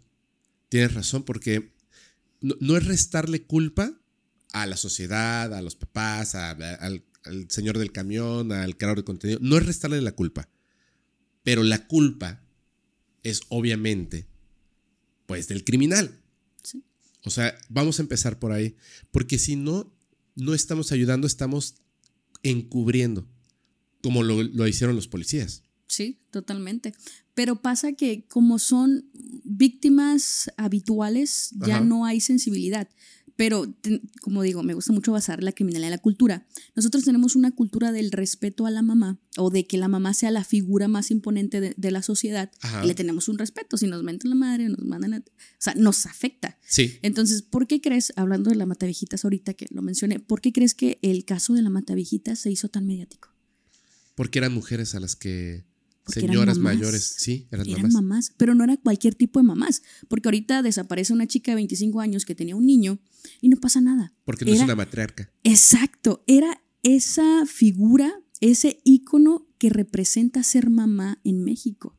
Por eso el caso de la Matavijitas fue tan impactante y tan sonado. Por eso consternó tanto a la sociedad que una persona estuviera desapareciendo a la mamá, esa figura que representa a la mamá mexicana. Sí. Entonces, si ahorita desaparecen tres mujeres que tenían niños, pero tenían 30, 25, 35 años, no pasa nada. Pero si desaparece una señora de 50 años, pobrecita, es un... eh, que no tienen madre los criminales. Siempre salimos con eso. Exactamente. Entonces, ahorita, en, en- como tenemos la, la sociedad, es más pena, bueno, por, soci- socialmente es más mal visto que mates a una señora, o que ultimes a una señora, a que lo hagas con una persona joven. Es más, más juzgado que elimines a alguien, un hombre mayor, que a una mujer mayor. Socialmente es, afecta mucho y nos, nos consterna mucho la figura de la mamá culturalmente en el crimen. Claro. Es más, te lo pongo así. Si hay una guerra y en lugar de mandar a todos los jóvenes, mandan a todas las señoras, no hay guerra. No, No hay guerra. no hay. Nadie permitiría que su madre fuera a pelear una guerra. Nadie. Nadie. Nadie. Puede ir el papá. Sí. Y el papá joven, el papá viejo, o, o sea, adulto Y mayor. los hijos mayores de edad. Sí. Todos. Pero no la mamá. Inclusive, y me atrevo a decir, que socialmente es más recriminado ultimar a una mamá grande que a un niño. Porque la cultura de la madre, la maternidad y la matriarca eh, en México tiene un valor muy grande. Sí, es cierto. De, hecho, ahorita estoy pensando y cuando eh, esto de, que contaba Mariana de- del este mm, el exorcismo de Almanza, habían dos cosas que a mí me, me- me estaban pero es que yo sentía así que tenía que viajar en ese momento del tiempo a España y cachetearme a ese hombre. Porque era la madre contra la niña, contra la hija. O sea, serán dos cosas así como que los niños y las niñas inmediatamente sentimos como sociedad, tenemos que protegerlo porque es proteger la vida. Pero la madre es la vida misma. Sí. Entonces, lo que estaba pasando ahí... Inclusive, Fepo, la criminalidad, la criminalidad está tan relacionada con las madres que la mayoría de los asesinos seriales tuvieron algún conflicto en la infancia, ya sea abandono, maltrato o abusos de parte de su mamá que los orilló a ese camino. La, la, la maternidad, o sea, ser madre y la criminalidad en México están de la mano. Los narcotraficantes, te metes con su mamá y se te acabó la vida. Sí. Puedes pelear tu plaza como sea, pero no te metas con la mamá. Puedes pelearte con tu amigo y decirte las cosas que te quiera decir y los insultos más grandes, pero no te metas con la mamá. Sí. Están ligadas, están ligadas. En, en, en cuestión, eh, alguna vez en, en, alguna clase de criminología, hablando con mi maestra, me hizo la pregunta, ¿por qué en Estados Unidos hay más asesinos seriales que en México? Uno pensaría que también, como te mencionaba, por la ineficiencia de las autoridades. Es una cuestión cultural. El estadounidense es superficial y tiene un, desapego a la madre. Tú puedes ver videos virales de Estados Unidos de estadounidenses gritándole a su mamá o golpeando a su mamá o maltratando a su mamá. Sí. Eso no pasa aquí, porque te atascan una cachetada. sí, aquí, existe la chancla voladora. Pero hay un respeto, hay, un, diga, hay una superioridad, hay una superioridad hacia la madre. La madre está aquí y nosotros como ciudadanos estamos acá. Es cierto. Es una cuestión ahí. Es cierto. Es cierto, totalmente. Y de hecho, es como que uno no lo concientiza hasta que lo escucha, hasta que lo lee. O sea, no lo concientizas. Una persona en, un momento, yo vi cuando su hijo le pegó. Y, yo, de verdad, o sea, entré en, este, en un conflicto, porque había una desesperación muy grande de mi parte de lo que estaba ocurriendo ahí. ¿Me entiendes? ¿Cómo permites que tu hijo te pegue si tú eres la madre? ¿Y qué estás haciendo para que tu hijo te pegue? Pero en realidad hemos visto muchas veces que el niño o la niña, chiquitos, que todavía no miden, no entienden y bla, bla, bla, le sueltan el golpe al papá. Sí. Y no hay esa explosión en tu interior. Hasta nos reímos. Hasta nos reímos. Hasta nos reímos. Ahí está el bebé de dinosaurios que le pegaba al papá. Inclusive, Fepo, me acabas de, abrir un concepto. Em, yo daba clases de teatro. Entonces, eh, en algún punto yo escribo, escribía guiones, escribía mis obras.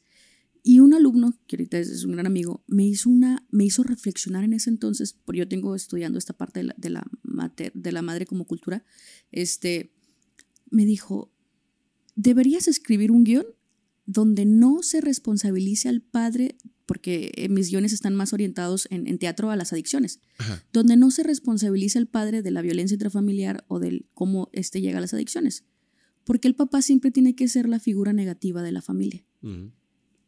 ¿Dónde has visto una historia en las novelas o en La Rosa de Guadalupe o en cualquier otro programa donde la mamá sea la que orille? Normalmente es la sumisa y el papá es el agresivo, el alcohólico, el, el, indiferente, el que se va, el que abandona el hogar. Siempre el papá en, las historias es el victimario. Sí. Te digo una cosa. Mira, una vez una persona, una mujer, se portó extremadamente violenta contra mí. Extremadamente violenta. Porque quería salir conmigo, aunque sea rarísimo. Y llegó un momento en el que yo me quedé en silencio, así, y dejé de defenderme. Hasta que se dio cuenta de que estaba actuando de una manera irracional. Irracional. Y le dije, ¿ya puedo irme? Y me subí a mi coche y me fui. Entonces, fíjate qué, fue lo que pasó. Yo no le contaba a nadie. Y me preguntaban y no le contaba a nadie.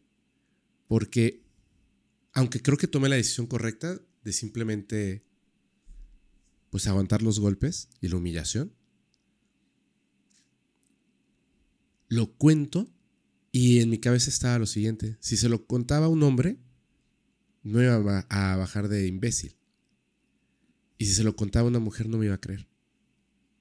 ¿Ves? Pero eso es, digamos, así como lo que se vive de este lado. Pero la, y lo sigo pensando. Es mínimo en comparación con lo que viven las mujeres. Pero no significa mínimo. que sea. eh, que No, no, exista. está, no está bien. No está bien y punto. Es que todas estas cosas, cada vez que veo estas historias y de dónde proviene, o sea, siento que más allá de lo que nos pueda decir alguien que ha estudiado el caso, por ejemplo, es la parte que siento desapegada cuando veo un documental en cualquier plataforma. Te cuentan la historia, que es lo que estamos platicando al principio. Sí, ok. Pero no me das el espacio de que yo me equivoque en mis pensamientos diciendo, ¿qué pasó ahí? ¿Por qué? ¿Por qué lo vemos así como sociedad? ¿Por qué no nos importa? No porque- te da ese tiempo para la reflexión. Exactamente. Y creo que ese momento de la reflexión, de volver a sensibilizar las cosas, yo creo que eso es lo que nos está haciendo falta. Porque, por ejemplo, ahorita que cuentas esto, me da mucha rabia lo que el policía le dijo a estas, a estas madres. Me da mucha rabia. Pero la cuestión es, ah, no, ya, que lo destituyan y lo, y lo maten. Y, espérate. ¿Por qué una persona actuaría así ante el dolor terrible ajeno de otra persona? ¿Por qué? Se supone que los deben de capacitar y que te tienen que hacer un estudio y un examen psicométrico y psicológico para que seas una persona apta para desempeñar esas funciones.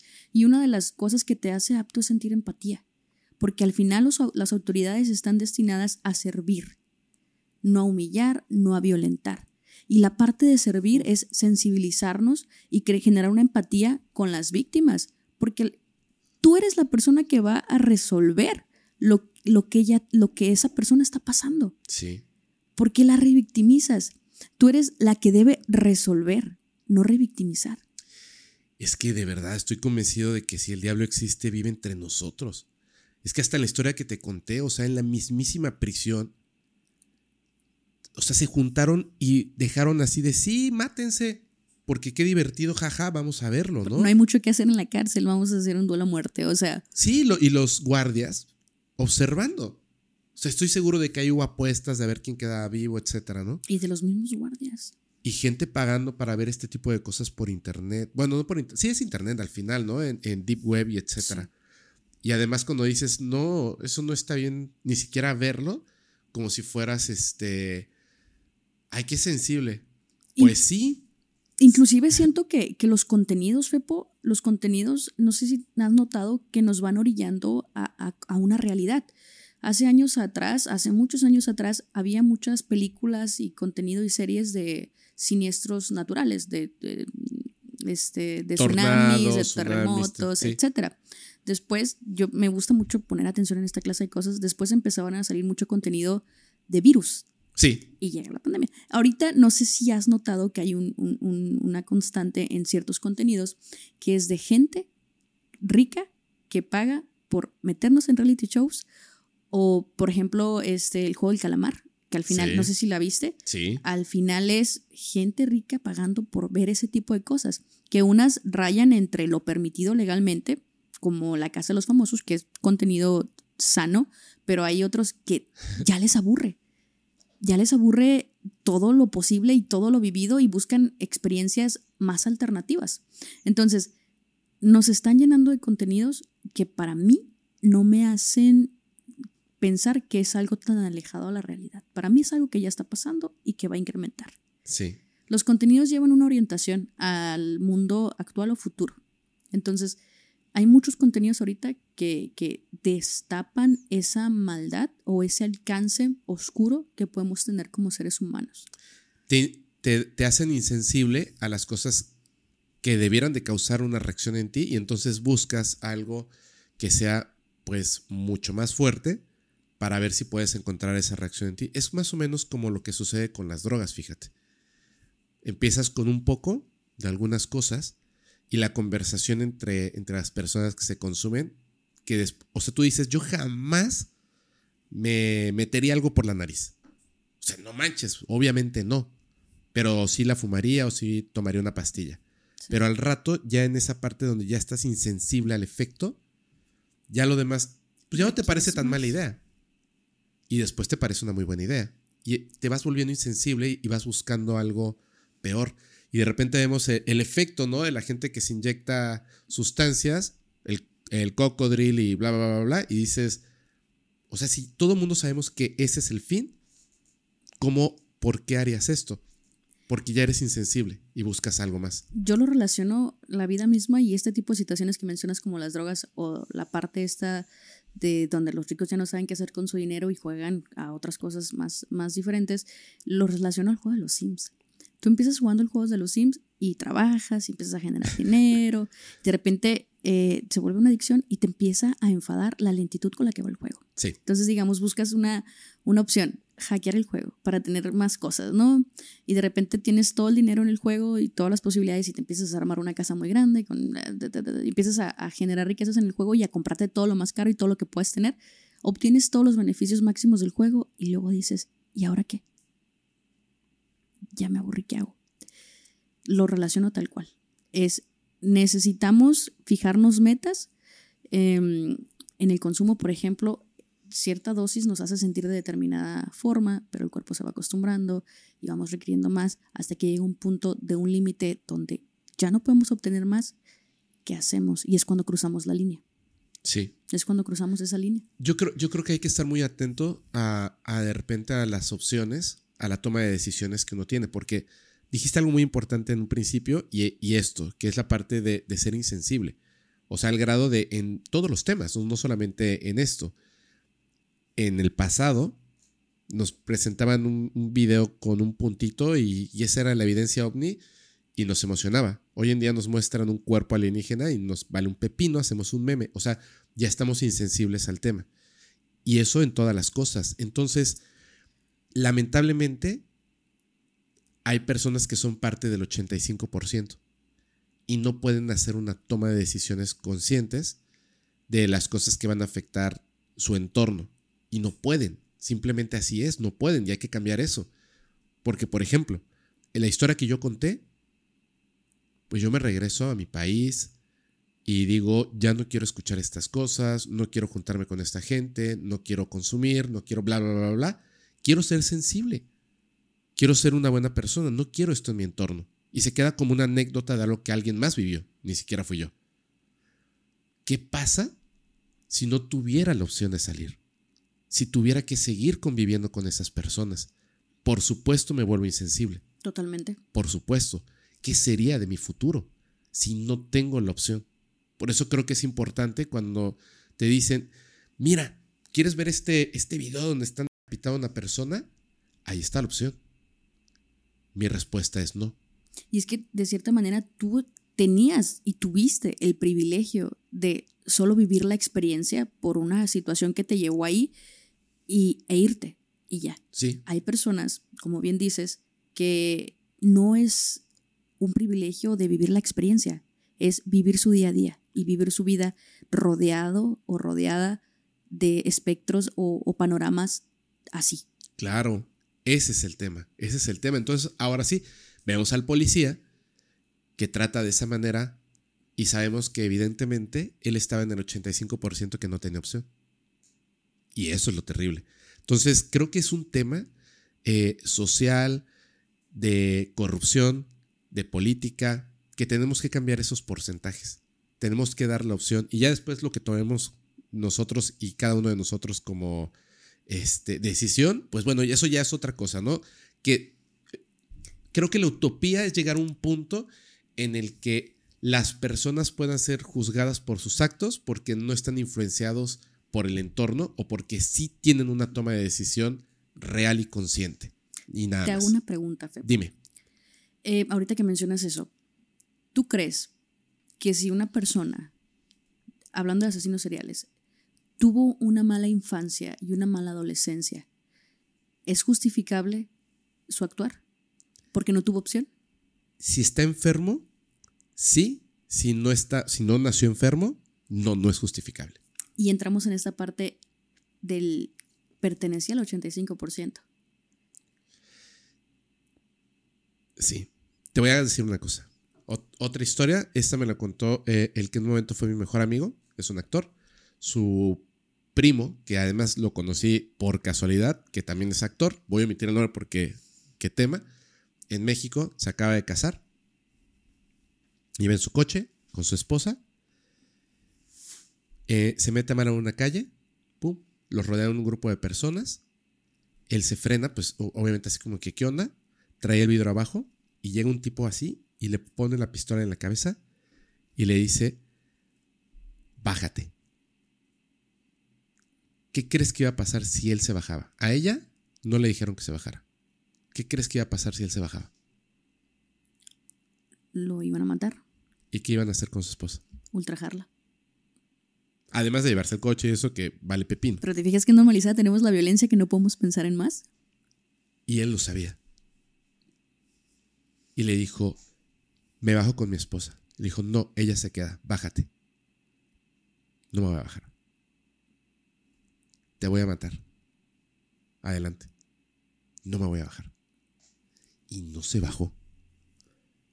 Y se fue. O sea, es, fue un acto único en la vida. No, se alejaron. No sé, no sé ni siquiera exactamente cómo, cómo fue el suceso, pero híjole, es, es esa decisión. O sea, ¿tú decidirías perder tu vida? ¿De verdad? O sea, conscientemente dirías, no, adelante, dispara. Y está bien difícil porque desde aquí decimos, sí, claro, y no sé qué. Esa parte de querer ser héroes. No creo.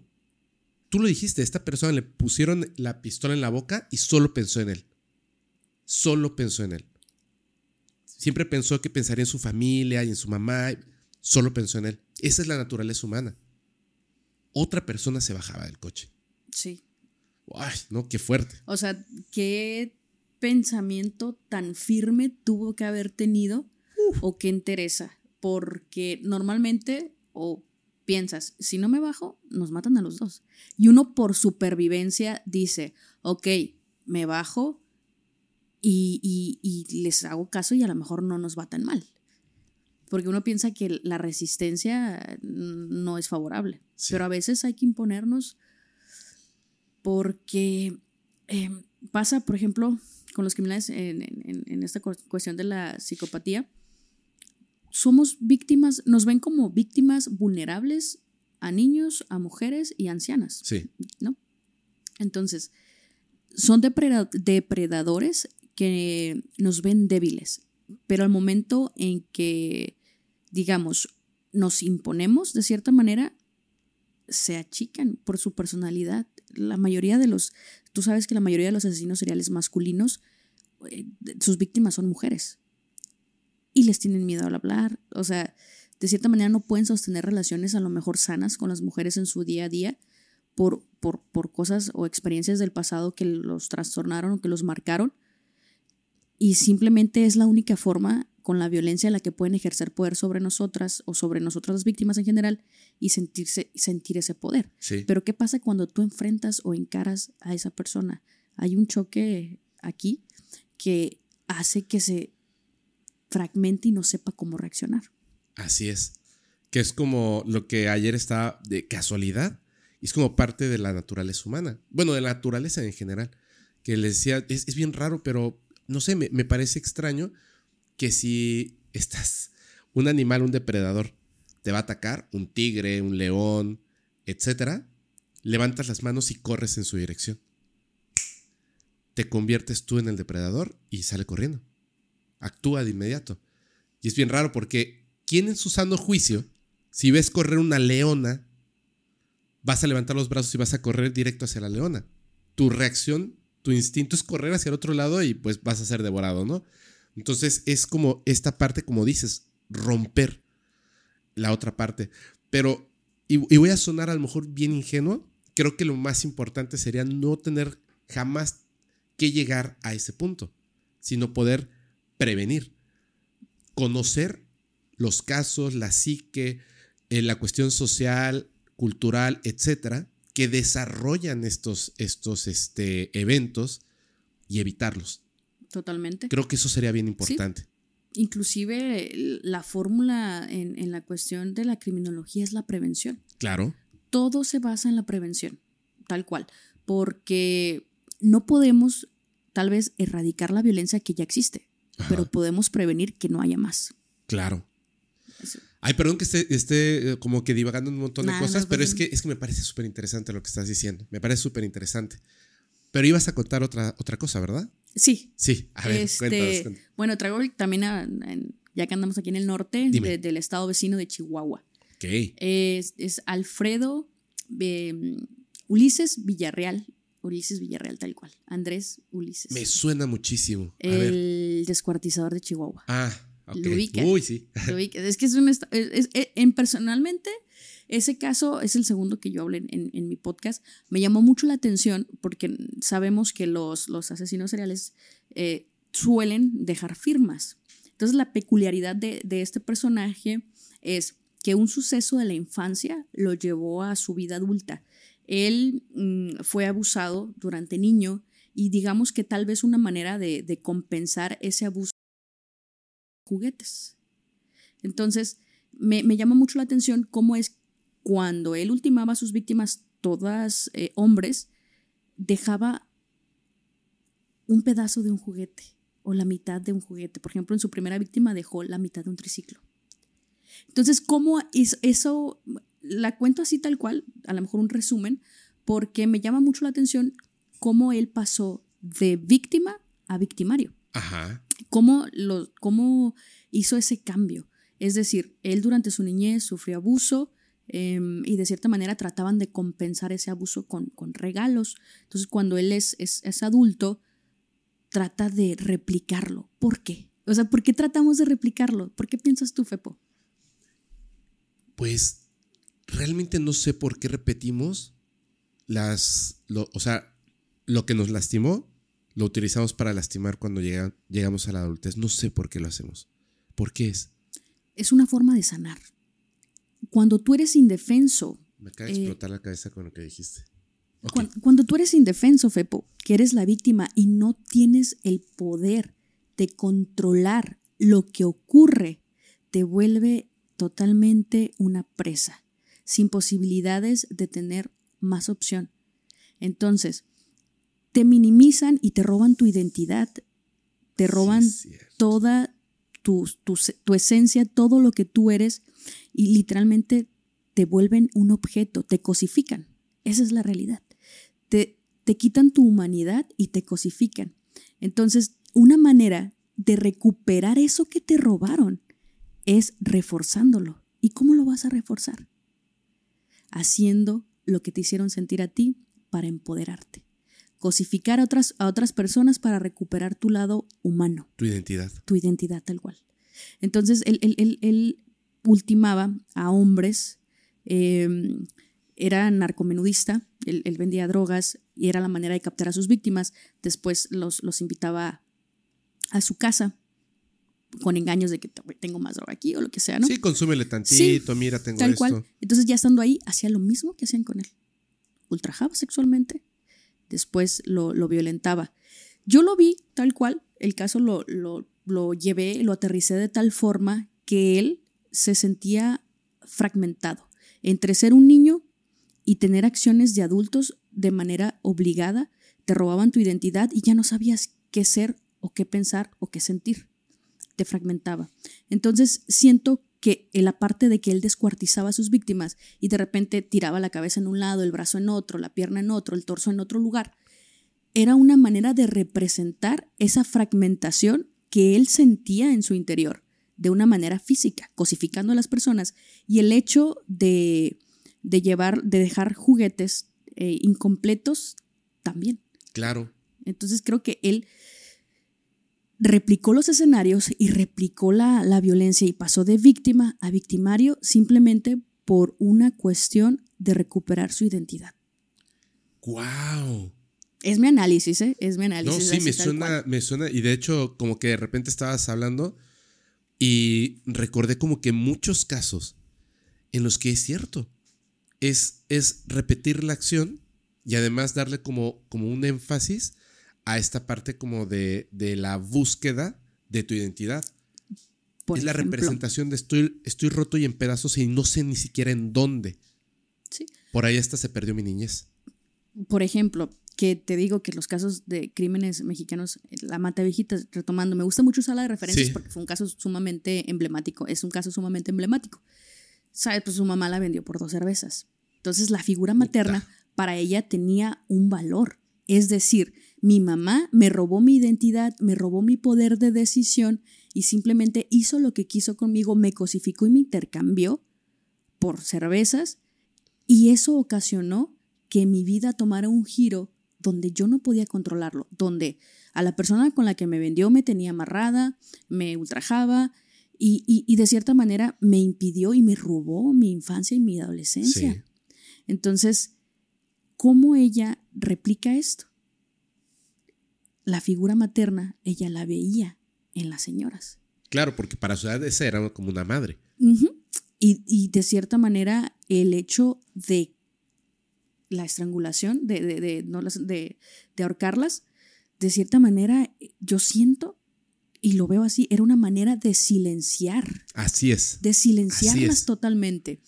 Por eso, siempre que veamos acciones de alguien en su adultez, y no solo hablo de la criminalidad, cualquier acción, escárbalo un poquito en su infancia y adolescencia y vas a encontrar muchas respuestas.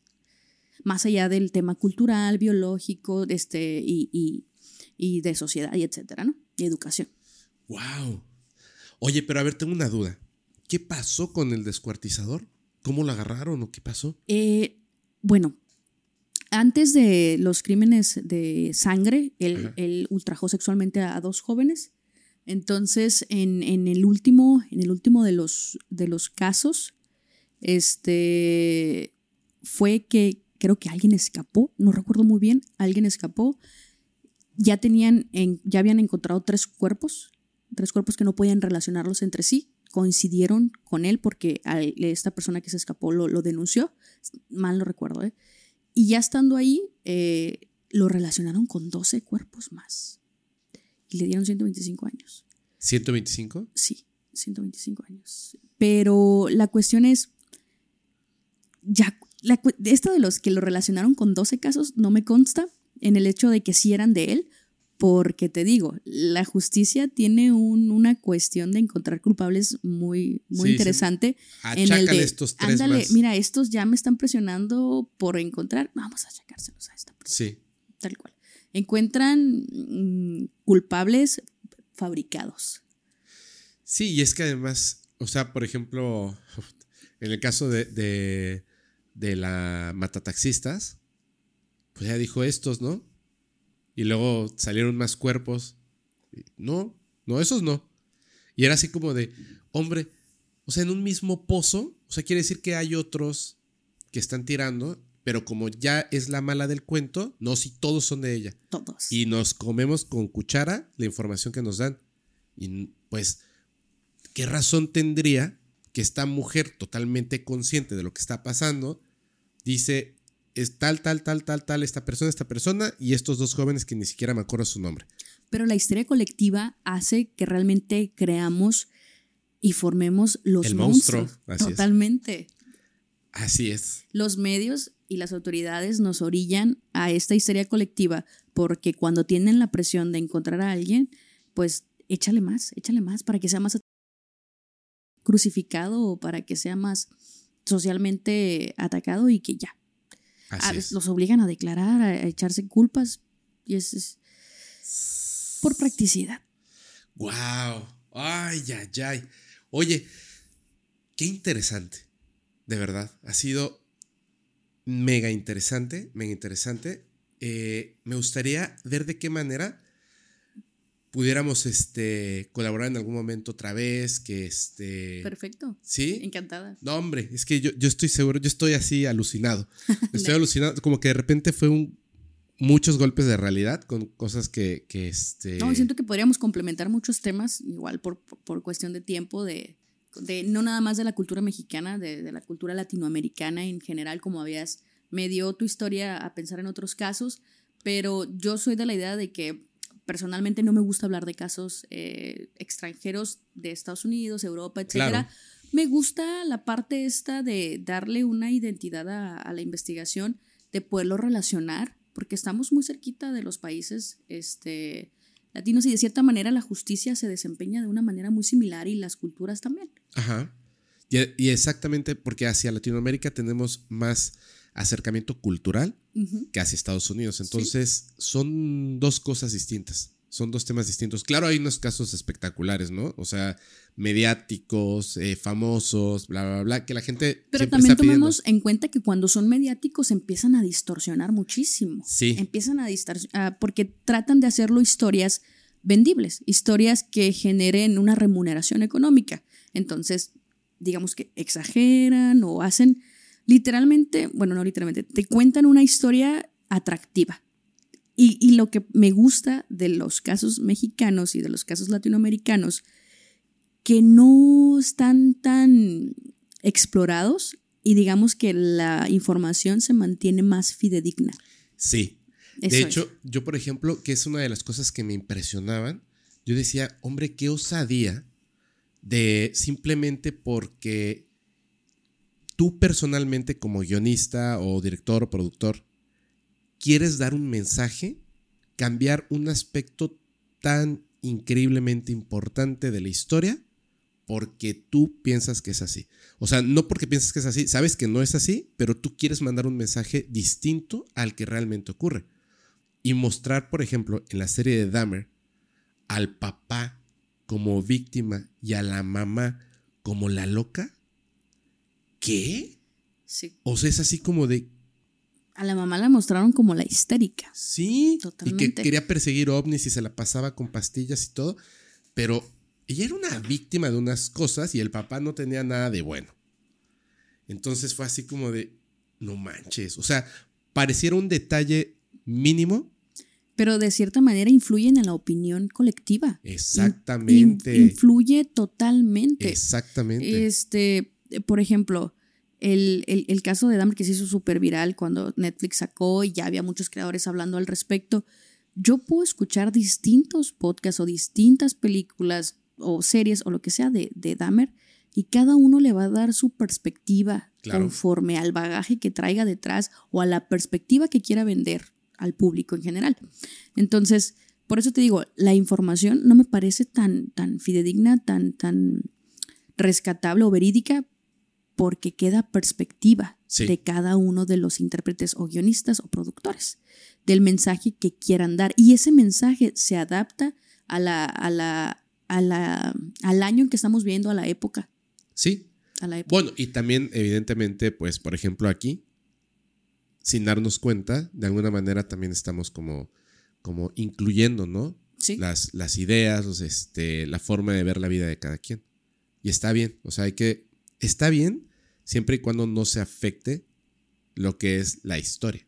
Sí, lo totalmente. que es el mensaje nato y puro que contiene el, evento, que es lo que se comentaba al principio.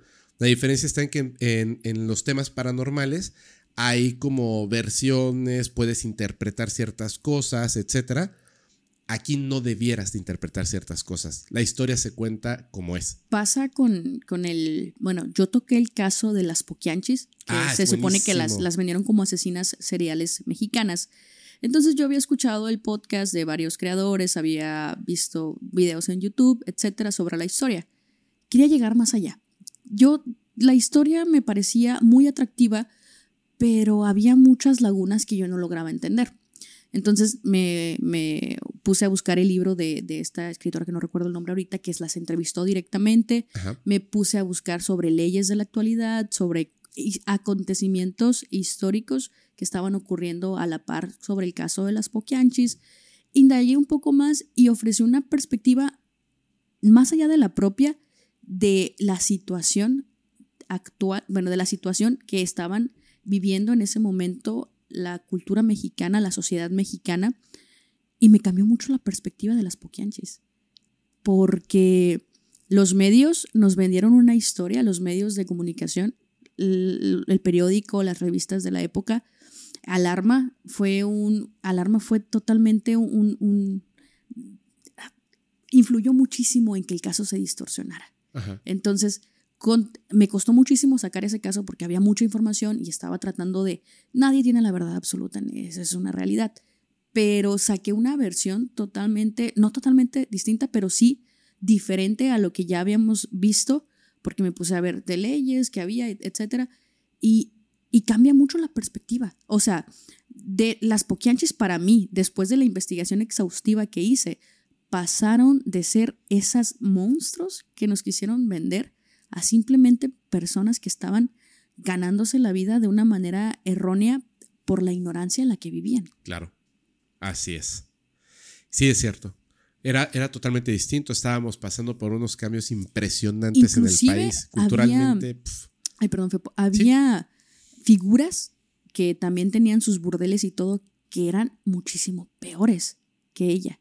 Pero la cuestión es que ellas eh, tenían información de figuras públicas, políticas de la época, que prefirieron silenciarlas. Había personas que tenían sus burdeles, que tenían sus casas de citas, que realmente eran más macabras o más oscuras que las poquianchis.